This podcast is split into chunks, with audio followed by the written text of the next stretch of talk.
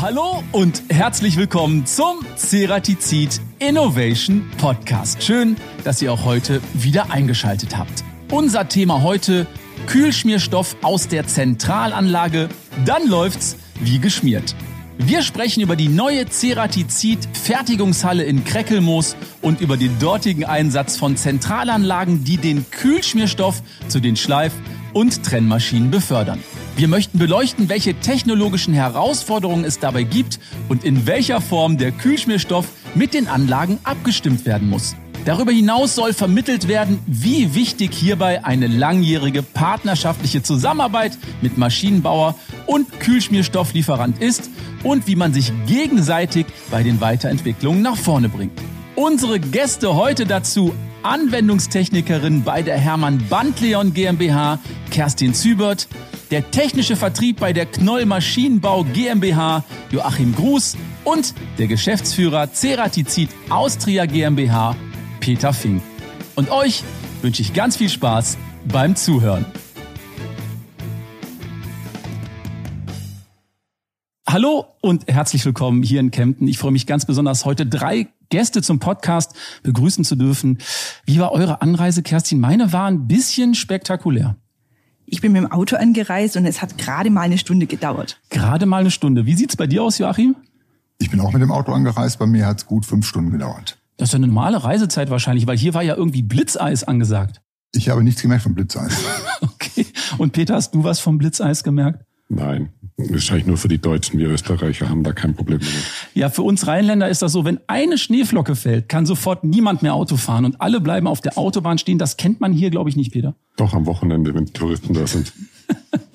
okay, ehrliche Frage. Habt ihr in den Podcast schon mal reingehört, Kerstin? Ja. Okay, wie sieht's bei dir aus, Joachim? Ja, ich habe auch schon reingehört. Peter, Natürlich. selbstverständlich auch. Okay, dann kennt ihr unsere erste beliebte Rubrik und das ist A oder B? Ich habe für euch zehn Fragen vorbereitet und ich würde sagen, wir legen los, okay? Okay, Kerstin, heute oder lieber morgen? Heute, weil ich hier jetzt beim Podcast bin. okay, den machen wir natürlich heute. Joachim, WhatsApp oder lieber klassisch ein Anruf? Klassisch ein Anruf.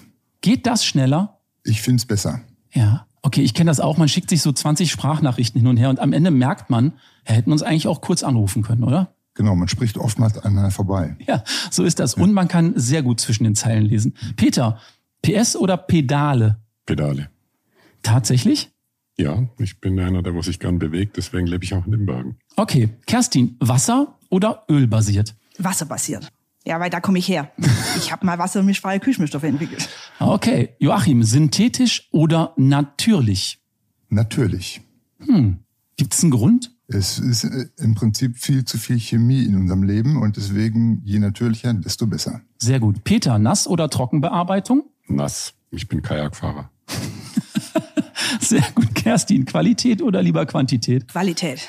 Ganz wichtig. Okay. Joachim, Videocall oder lieber persönlich? Lass mich raten, lieber persönlich? Lieber persönlich, mhm. aber Videocall hat auch was. Ich glaube so best of both worlds, ne? Darauf ja. können wir uns einigen. Peter, würdest du lieber in die Zukunft oder lieber in die Vergangenheit reisen können? Du darfst aber nur einmal reisen. Vergangenheit. Tatsache? Wohin? Ja, so mit 18. War eine schöne Zeit. Ach, du würdest gerne dort verbleiben? Nö, einfach da nochmal anfangen. äh, vielleicht ein paar Dinge anders machen. So oh, ich, ich weiß nicht. Sturm- und Drangzeiten. Ja, den einen oder anderen Wettbewerbsvorteil hätte man sicherlich. Ne? Genau. er denkt wirtschaftlich. Kerstin, eine unserer beliebtesten Fragen, die gibt's immer in unserem Podcast. Innovation oder Tradition? Ich Innovation. weiß es ganz deutlich. Ja, klar. Aber ohne Tradition geht's ja auch nicht so wirklich. Ja, aber Innovation ist das, wo man einfach interessanter ist. Ja, habe ich auch gerade gehört im letzten Podcast. Ganz deutlich Innovation. Und unser Podcast heißt ja auch Innovation Podcast. Dann sage ich erstmal Dankeschön für die erste kleine Runde zum Kennenlernen. Peter, du bist Geschäftsführer bei Ceratizid Austria GmbH. Stell dich doch mal ganz kurz vor und vielleicht auch das Unternehmen. Was macht ihr da eigentlich ganz genau? Ich bin 48 Jahre, bin seit 21 Jahren im Unternehmen, habe hier in Kempten studiert, bin dann nach dem Studium hier hingeblieben, komme aus Ulm, aber mich hat das immer in die Berge gezogen wegen meinen Hobbys, muss man ganz klar sagen.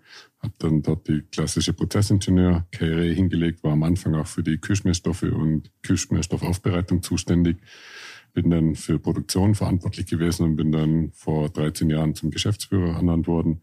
Und seitdem leite ich das Unternehmen dort. Und was genau macht ihr bei Ceratizid Austria? Äh, Wir sind ein Kompetenzzentrum für Wendeschneidplatten und Stäbe und Formteile. Und wie ich gehört habe, seid ihr auch sehr zukunftsorientiert. Das heißt, ihr baut weiter auf und habt auch neu gebaut. Erklär doch mal kurz die Hintergründe. Was passiert da gerade? Also das Gebäude ist jetzt demnächst fertig. Wir werden praktisch ein neues Fabriks- oder Werksgelände erschließen für unsere kompletten Schleifereien und unseren Werkzeugbau plus Beschichtung und werden dort den alten Standort praktisch erweitern können oder aussiedeln, sagen wir es mal so, und ziehen in den neuen ein und können praktisch den neuen Standort erweitern und im alten Standort auch wachsen. Okay, das heißt, es wird künftig auch im neuen Standort produziert. Was genau wird da produziert? Dort wird geschliffen, genau dort, wo wir praktisch die Kühlschmierstoffe und die Kühlschmiermittelaufbereitungsanlagen brauchen, wird im neuen Standort passieren. Jetzt hast du es gerade schon gesagt. Dafür werden natürlich Anlagen für Kühlschmiermittel und Späneabtransport benötigt. Und hier habt ihr euch für Knoll Maschinenbau entschieden. Kannst du uns sagen, warum ihr euch für Knoll entschieden habt? Wir haben uns vor etlichen Jahren mal auf einer Greintec in Augsburg kennengelernt. Wir hatten die Jahre davor andere Kühlschmiermittelanlagenhersteller und hatten dort ziemliche Probleme und waren mit den Produkten nicht zufrieden. Und dort habe ich jemand von der Firma Knoll kennengelernt, den Herrn Vogel, und äh, rege Diskussionen geführt. Und da haben wir uns entschieden, mit Knoll gemeinsam den Weg zu gehen und dort Anlagen zu kaufen und natürlich gemeinsam zum Entwickeln und stehen jetzt dort, wo wir stehen und sind natürlich auch im neuen Gebäude wieder mit Knoll gemeinsam unterwegs, weil es aus unserer Sicht sehr innovativ ist und das, was wir wollen, nachhaltig sein, mit diesen Anlagen auch erreichen können. Also ich höre raus, ihr seid sehr zufrieden mit der Firma Knoll. Sehr zufrieden, ja. Okay, und das hörst du, Joachim, als Vertriebler von Knoll sicherlich sehr gerne. Ja, natürlich, das hören wir sehr gerne, vor allem wenn es von einem Betreiber kommt, eine Anlage, weil die Betreiber sind in der Regel sehr direkt und sehr ehrlich und sehr offen und die nehmen auch kein Blatt vor den Mund. Von daher ist das für uns ein super Lob und natürlich eine Top-Motivation, diesen Weg genau so weiter zu beschreiten. Verrat uns doch mal für alle, die Knoll jetzt noch nicht kennen, was genau macht das Unternehmen und welche Maschinen baut ihr eigentlich genau? Also die Firma Knoll wurde 1970 als Ein-Mann-Betrieb gegründet, hat mittlerweile etwa 1050 Mitarbeiter am Standort und in der Gruppe etwa 1200 Mitarbeiter. Und welche Maschinen baut ihr genau? Wir bauen Anlagen zum Entsorgen von Spänen, Aufbereitung von Kühlschmierstoff, Kühlung von dem Kühlschmierstoff, auch ganz wichtig, und halt diesen gereinigten Kühlschmierstoff wieder dem Prozess zuzuführen, Späne zu entsorgen, aufzubereiten, so dass ein guter Kreislauf entsteht.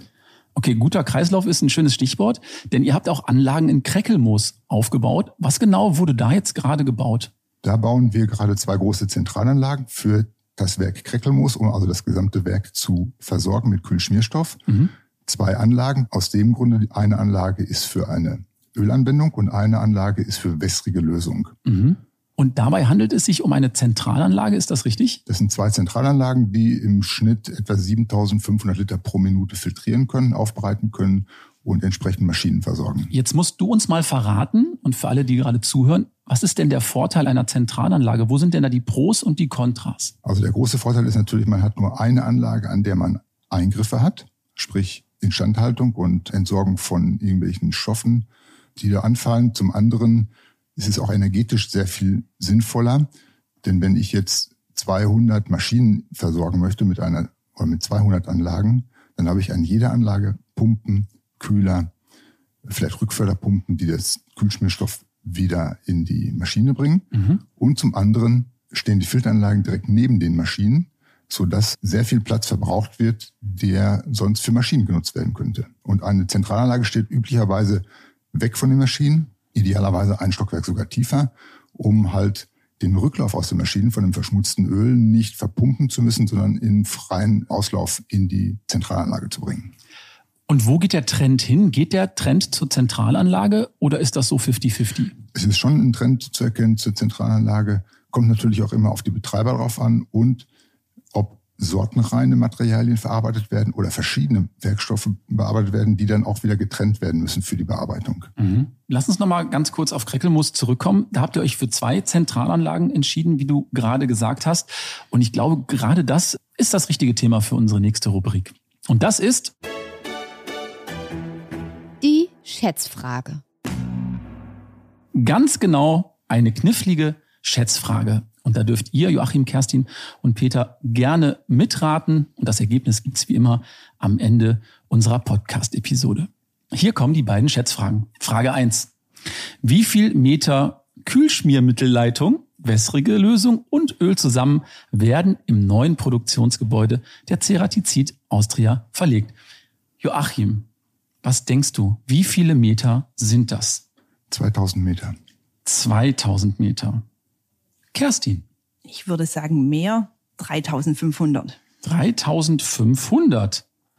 Peter, weißt du es? Nein, aber ich sag 6000. Er sagt 6000. Nein, ich weiß es nicht, aber ich sage 6000. Okay, habe ich mir notiert. Wir kommen zu unserer zweiten Frage. Wie viel Kühlschmiermittel, wässrige Lösung und Öl zusammen braucht es, um rein diese Leitung komplett zu befüllen? In Litern. 10.000 Liter. 10.000 Liter, sagt der Joachim. Was sagt die Kerstin? 18.000 Liter. 18.000 Liter. Peter? Ich gehe genau in die Mitte, 14.000. 14.000 Liter. Und natürlich dürfen auch gerne alle ZuhörerInnen hier mitraten. Ergebnis gibt es dann am Ende dieser Podcast-Episode. Ja, Kerstin, aber die Anlagen allein, die nutzen ja eigentlich nichts. Sie müssen ja auch mit Kühlschmierstoff dann letztendlich befüllt werden. Und hier kommt Bandleon ins Spiel. Stell doch mal ganz kurz das Unternehmen vor. Was macht ihr und was machst du bei Bandleon?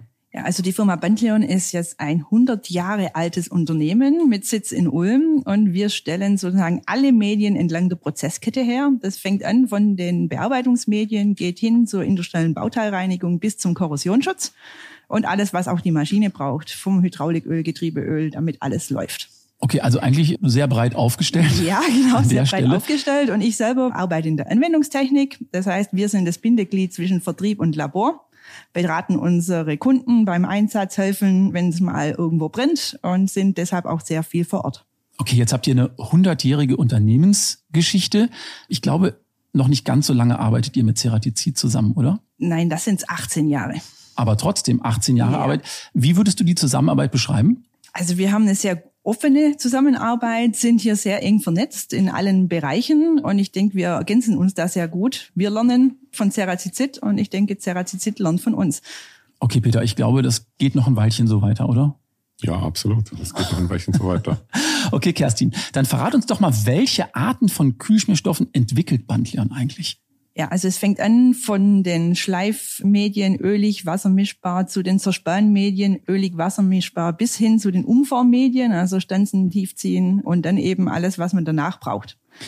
Jetzt habe ich versucht, mir ein, zwei Notizen zu machen. Verrat uns doch ganz kurz, was versteht man unter wassermischbaren Lösungen? Ja, also da liefern wir ein Konzentrat. Der Kunde stellt das Wasser zur Verfügung und mischt dann in seiner gewünschten Konzentration den Kühlschmierstoff an.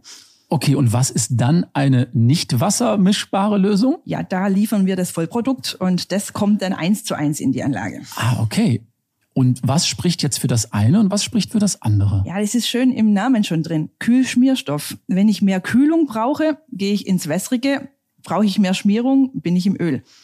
Okay, und wenn ich jetzt selber zumische, kann ich da Fehler machen? Ja, Ist das automatisiert oder bin ich selber händisch dafür also zuständig? es kommt hier auch wieder auf die Anlage an. Also wir haben sehr viel automatisierte Prozesse. Also wird mit Mischgeräten gearbeitet. Bei Kunden, die jetzt einzelbefüllte Maschinen haben, da gibt's das auch händisch und da passieren sehr häufig Fehler. Das heißt also, der Kühlschmierstoff muss auf die Kühlschmierstoffanlage abgestimmt sein. Seid ihr damit dabei und stimmt das ab und dann läuft das ein für alle Mal? Also wir sind mit den Anlagenherstellern hier im engen Kontakt, weil da kann schon auch viel schief laufen. Also wir müssen wissen, welche Filter sind verbaut, wie groß sind die Anlagen, was für Pumpen sind drin. Und ich denke, da braucht man schon sehr enge Abstimmung. Joachim, wie sieht das bei euch aus? Wie wird sowas dann letztendlich geplant? Seid ihr da im ganz engen Austausch miteinander? Wir sind erstmal im engen Austausch mit dem Kunden und natürlich dann auch mit dem Kühlschmierstoffhersteller, um zu schauen, welches Medium wird verwendet und wie ist die Zusammensetzung. Beispielsweise bei einem Öl, wie hoch ist die Viskosität von dem Öl, wie hoch ist die Dichte. Das sind ganz wichtige Punkte, um die Filtrationskapazität einer Anlage festzulegen. Worauf muss man da ganz besonders achten? Wo sind so die Fehlerpunkte? Die Fehlerpunkte sind oftmals darin, dass die Anlagen vom Behältervolumen zu klein ausgelegt werden, sodass die Verweildauer von dem Medium nicht groß genug ist im Behälter und dadurch die Lufteinschlüsse, die beim Schleifen in das Medium eingetragen werden, halt nicht entweichen können. Mhm. Das sind so ganz wichtige Punkte oder ganz wichtige Dinge, die oftmals vernachlässigt werden. Mhm. Joachim hat es gerade gesagt, Peter, ihr seid auch im engen Austausch. Inwieweit seid ihr daran beteiligt in dieser Planung? Welche Anforderungen werden da grundsätzlich gestellt? Also wir geben natürlich unseren Lieferanten bekannt, wie viele Anlagen sollen versorgt werden, mit wie viel Liter pro Minute die versorgt werden sollen, was für ein Wärmeeintrag das wir erwarten, natürlich was wir für ein Kühlschmiermedium benutzen wollen. Und da bringen wir natürlich die zwei Firmen zusammen und dann wird darüber diskutiert und dann wird gemeinsam die Anlage ausgelegt. Das war auch, wo wir am Anfang mit der Planung angefangen haben vom Gebäude. Wie viel Platz brauchen wir im Keller? Wie kann man das Medium transportieren, also pumpen? Welche Strecken können wir zurücklegen? Was brauchen wir? Und was der Joachim vorher auch schon gesagt hat, was bei den Zentralanlagen für uns ein entscheidender Vorteil ist, man hat den Entsorgung an einem Platz und was man nicht vergessen darf, den Wärmeeintrag in das Gebäude ist natürlich sehr, sehr klein, weil bei der Einzelplatzversorgung von den Anlagen ist natürlich die Wärmeabfuhr passiert in der Halle. Also sprich, gerade wenn man jetzt im Sommer an die Klimaanlagen denkt, die müssen natürlich viel, viel mehr arbeiten, um praktisch so eine Halle zum Temperieren. Und wir wollen ja bei 22, 23 Grad die Raumtemperatur haben, weil nur so bekommen wir ein sehr gutes Produkt hinaus und dementsprechend muss auch das Öl temperiert sein oder das Wasser. Okay, gib uns mal einen kurzen Überblick, von wie vielen Anlagen sprechen wir da überhaupt? Um die 300 Anlagen um die 300 Anlagen. Mhm. Jetzt haben wir ja gerade auch eben über diese Filtersysteme gesprochen. Die verstopfen auch ab und zu mal. Wie kann man das vermeiden? Also das ist ja ein Riesenvorteil von der Firma Knoll. Das sind rückspülbare Filter. Also die werden mit einem sauberen Medium wieder von Zeit zu Zeit gesteuert über die Anlage rückgespült und sind dann praktisch wieder einsetzbar. Und nach einer gewissen Dauer muss man sie dann tauschen, oder? Aber das geht sehr, sehr einfach und auch von den Kosten her überschaubar. Okay, Joachim, ist ja immer wieder ein Problem, dass diese Filter verstopfen. Jetzt habe ich mir mal irgendwann notiert, da gibt es eine Beruhigungsstrecke. Was bedeutet das? Das bedeutet, so wie ich es eben schon einmal kurz angedeutet habe, dass wenn das Öl aus dem Schleifprozess oder das Medium aus dem Schleifprozess in die Anlage kommt, wird ja auch viel Luft eingetragen in das Medium. Und wir möchten gerne, dass die Luft entweichen kann, bevor das in den Filterprozess kommt, weil im Filterprozess legen sich die Luftbläschen quasi wie ein Schmutzpartikel auf die Filterpatrone, auf die Poren. Und das möchten wir vermeiden. Und so versuchen wir über eine lange Verweildauer von dem Medium im Behälter die Luft entweichen zu lassen.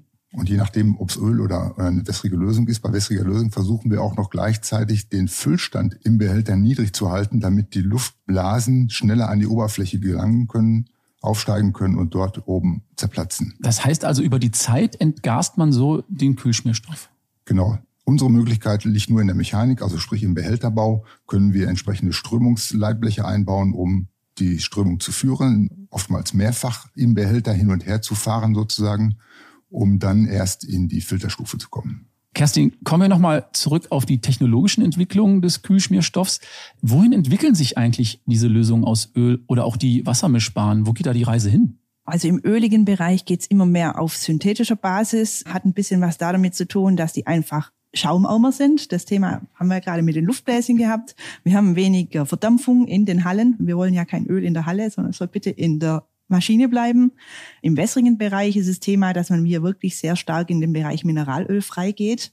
Hat natürlich auch ein bisschen was mit dem Endlichsein vom Erdöl zu tun. Also man versucht hier dann auf Mineralöl zu verzichten und es gibt immer neue Additivtechnologien, die man einfach auch hier versucht anzuwenden. Mich interessiert jetzt noch, wenn solche neuen Kühlschmierstoffe entwickelt werden, wie sieht da so ein Entwicklungsprozess aus? Passiert das alles im Labor? Also es fängt an mit einem Lastenheft. Also der Kunde sagt, was er gerne möchte und dann geht das Ganze erstmal ins Labor. Man sucht dann die Rohstoffe, man schaut dann, also im wässrigen Bereich ist ganz wichtig die Wasserqualität, was der Kunde vor Ort hat, dass es eben nicht schäumt. Das ist unser großes Problem immer, dass wir ja keinen Schaum bekommen. Und dann geht's natürlich Materialverträglichkeit, Dichtungsverträglichkeit, Lackverträglichkeit in den Maschinen und so weiter. Also es ist ein relativ aufwendiger Prozess, der natürlich erst im Labor gemacht wird. Wenn dann dort das Produkt steht, gibt's dann den ersten Kundenversuch, meistens eher in einer kleinen Anlage, nicht gleich auf der Zentrale, sondern eher in einer kleinen einzelbefüllten Anlage. Und dann geht's in die Serie. Und welche Rolle spielen da die Maschinenhersteller? Die stellen die Anlage dann erstmal zur Verfügung. Ja, genau. Also die Maschinenhersteller sind hier schon eine sehr wichtige Rolle, weil da gibt's natürlich schon auch Unterschiede. Nicht jeder Maschinenhersteller denkt bei der Entwicklung seiner Maschine drin, dass da mal ein Kühlschmierstoff rein muss. Mhm. Und dann haben wir nämlich auch das Thema, dass man relativ wenig Platz und ja, die Kühlschmierstoffanlage muss auch noch irgendwo hin. Dann hat man verbaute Späneförderer. Die Filtereinrichtungen sind etwas untypisch und dann kriegt es eben vor Ort Probleme. Also von dem her ist es sehr wichtig, dass man auch den Maschinenhersteller mit dazu nimmt. Und gerade bei den Maschinen gibt es ja sicherlich auch technologische Evolution, Joachim. Wie sieht da die Entwicklung aus bei den Kühlschmiermittelanlagen? Gibt es da ständig was Neues oder Gut, wir versuchen natürlich immer unsere Anlagen weiterzuentwickeln, natürlich auch aus den Erkenntnissen, die wir bei solchen Projekten bekommen und auch in dem weiteren Betrieb der Anlagen. Es wird ja, gewisse Punkte kommen erst nach zwei, drei, vier Jahren so zum Tragen, die sicherlich auch einfließen in die Entwicklung neuer Anlagen. Reagiert ihr dann eigentlich auch auf die Entwicklung der Kühlschmierstoffhersteller? Gibt es dann auch Impulse?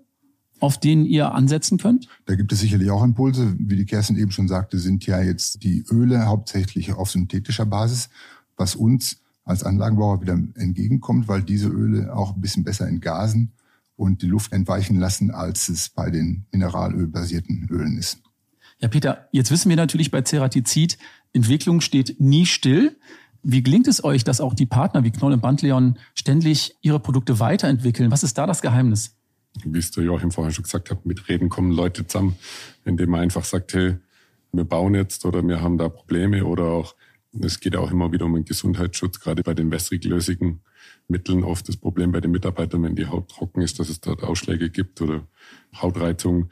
Und da diskutiert man natürlich immer gemeinsam, was können wir machen. Oder die Firma Pantleon kommt dann auf uns und sagt, hey, es kann sein, wir denken darüber nach, gerade dass Mineralöl frei werden. Habt ihr Interesse? Wir haben auch von der Firma Knoll eine kleine Anlage für eine Einzelplatzversorgung, wo wir mal testen können. Und dann irgendwann sind wir auch risikobereit und offen, dass wir dann sagen, wir gehen auf die Zentralanlage und probieren das neue Produkt aus. Und wie sieht das aus, Joachim, gerade bei den Anlagen, die ihr jetzt auch für Ceratizid im Einsatz habt? Sind das immer individuell gefertigte Anlagen, also spezielle Anlagen, oder sind die standardisiert und werden nur angepasst? Bei dieser Anlagentechnik haben wir eine modulare Bauweise, so dass wir zum Beispiel in diesem Fall auch, wenn jetzt zur Erstinstallation nur ein geringer Teil der Maschinen in Betrieb genommen wird, könnte man die Anlage mit weniger Filtertechnik, mit weniger Pumpen ausrüsten und dann nach und nach die Anlage erweitern und aufrüsten bis auf den vereinbarten Endausbau. Mhm. Behältersystem, Kühlung, Schaltschrank und ähnliche Sachen, die müssten sicherlich von vornherein auf den Endausbau konfiguriert werden. Aber die Filtertechnik, die ist modular erweiterbar. Und das ist auch ein großer Vorteil von dieser Anlagentechnik. Und die kann man entsprechend dann kombinieren, so wie es der Anwender dann auch braucht. Ich kann mir jetzt vorstellen, dass einige zuhören und denken, ja, vielleicht wäre das auch für mich eine gangbare Lösung. Kann man da auch klein anfangen oder muss man da mit 300 Anlagen einsteigen? Man kann auch ganz klein anfangen.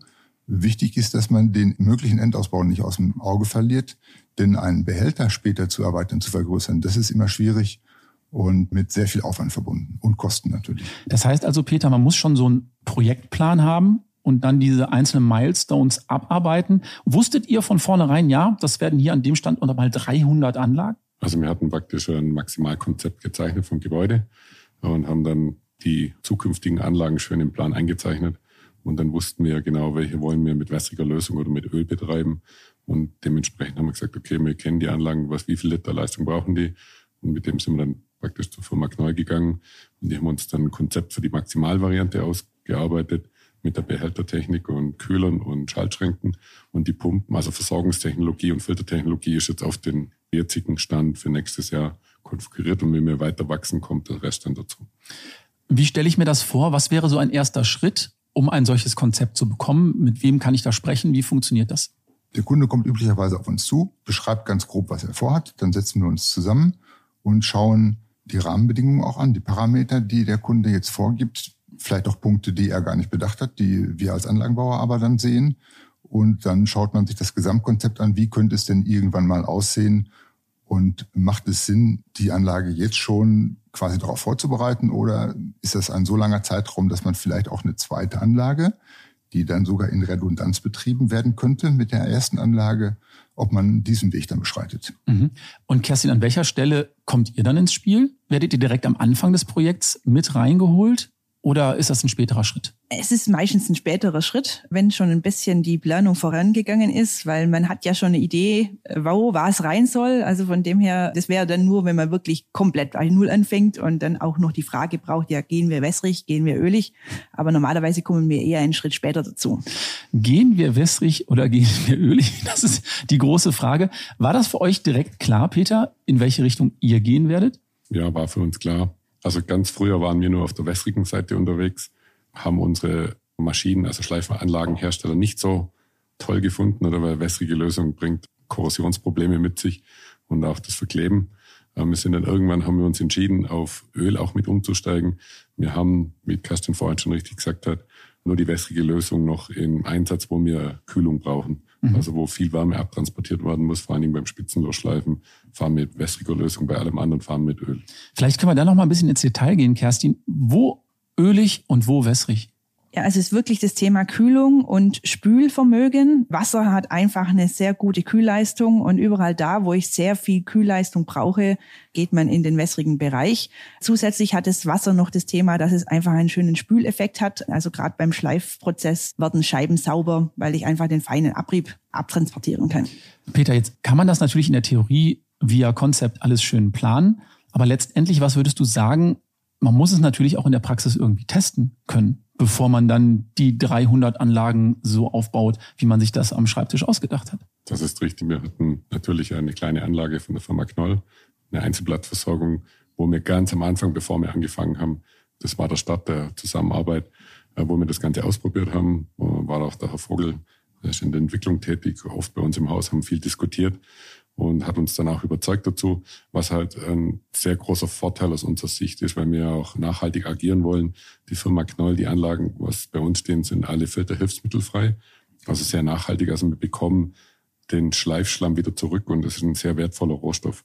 Wir können den praktisch wieder in unserem Unternehmen bei der GTP wieder aufarbeiten und bekommen wieder frisches Material, können auch Kobalt wieder herausholen und das wieder praktisch frisch einsetzen. Also wie gesagt, das ist filterhilfsmittelfrei alles. Ja, früher hatten wir in unseren ganz alten Anlagen hatten wir zum Beispiel Kieselkur oder Zellulose als Anspremfilter und wir haben müssen praktisch unser Hartmetall, den Schleifschlamm als Sondermüll entsorgen. Natürlich ist Nachhaltigkeit, Sustainability ein großes Thema. Wird das auch oft an euch herangetragen, Joachim? Ja, natürlich. Denn äh, es ist ja immer wichtiger, auch nachhaltig zu sein, Ressourcen zu schonen.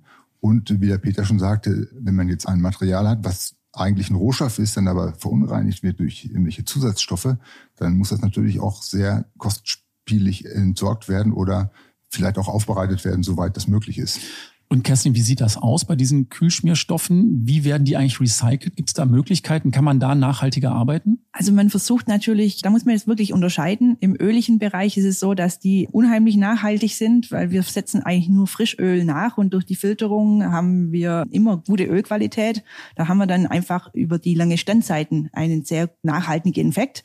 Bei wässrigen Lösungen geht es darum, dass man wirklich schaut, dieses System so lange wie möglich gut aufrechtzuerhalten, wenig Kühlschmierstoffwechsel zu erreichen.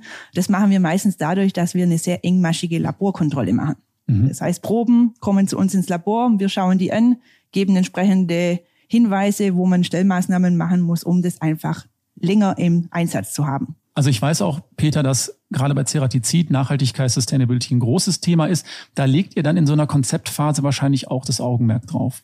Extrem, ja. Zum Beispiel jetzt auch bei den Küchenmittelanlagen von Knoll ist auch eine Wärmerückgewinnung drauf, wo wir praktisch die Wärme, die im Schleifprozess entsteht, holen wir raus und können da damit unsere Halle heizen im Winter. Okay, gibt es da noch andere Dinge für die Zukunft, die bei euch geplant sind, gerade im Bereich der Nachhaltigkeit? Ja, es sind natürlich sehr viele. Wir versuchen natürlich jetzt auch neue Küchenstoffe zu entwickeln mit der Firma Bandle und die nachhaltig sind. Das Ziel von Ceratizid ist, ist es, der nachhaltigste Hartmetallhersteller zu werden, weltweit.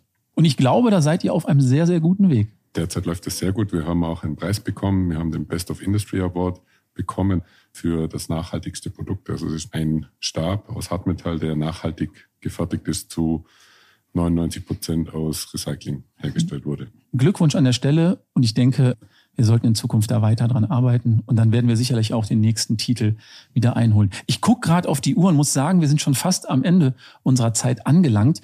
Aber ihr erinnert euch, wir haben eine oder vielmehr zwei knifflige Schätzfragen gestellt, Die würden wir gerne an der Stelle auflösen. Es gibt nur eine kleine Schwierigkeit. Die Ergebnisse dazu, die kann man weder googeln noch im Internet finden. Aber ich glaube, es gibt jemanden, und den können wir vielleicht einfach mal spontan anrufen, der dazu eine Antwort hat. Und das ist der Abteilungsleiter Technik bei Ceratizid AT und das ist der Tobias Ragel. Den können wir doch fragen, oder Peter? Absolut. Kann man den auch einfach mal anrufen? Logisch. Wir probieren es mal. Der spontane Anruf.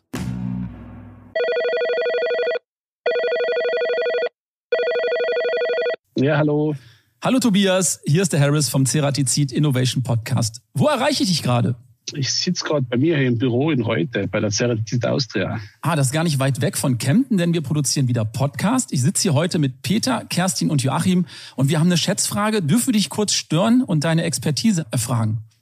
Ja, natürlich. Sofern ich euch helfen kann, gern, ja. Ich denke schon. Hier kommt die Frage. Wir wollen wissen, wie viel Meter Kühlschmiermittelleitung, wässrige Lösung und Öl zusammen werden im neuen Produktionsgebäude der Ceratizid Austria verlegt. Kann man sowas überhaupt wissen? Weiß ich zufällig ganz genau, weil wir gerade der, bei der Ausführung sind und das gerade fertig geplant haben. Das sind knapp 4.875 Meter. Auf den Meter genau? Ja, sofern unsere Planung stimmt, ist es auf den Meter genau, ja. Okay, alles klar. Und dann habe ich noch eine zweite Frage.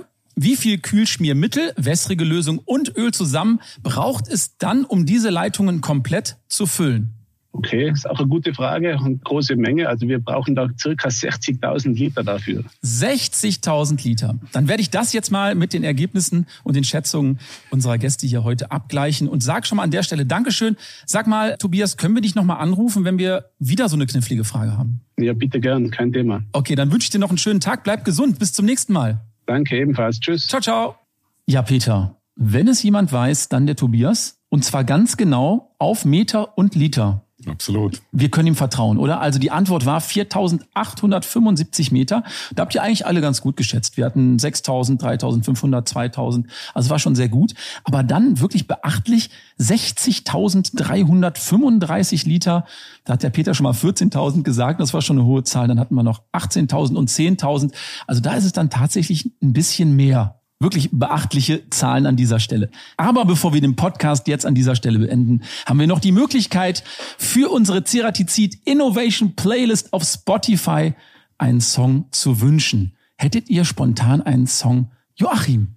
Die Playlist ist meiner Meinung nach ein bisschen rocklastig. Deswegen Ja. habe ich einen Vorschlag aus dem Soul-Bereich. Gerne. Und zwar von der Band Tower of Power, Soul Vacination. Sehr gut. Gerne in der Live-Version.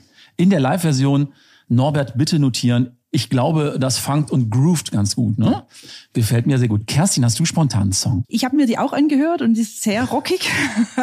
Ich gehe ein bisschen in den Country. Ja. Bailey Zimmerman, Rock and a Hard Place. Und zwar war das unser Song im diesjährigen Sommerurlaub in der USA. Der lief ständig im Radio.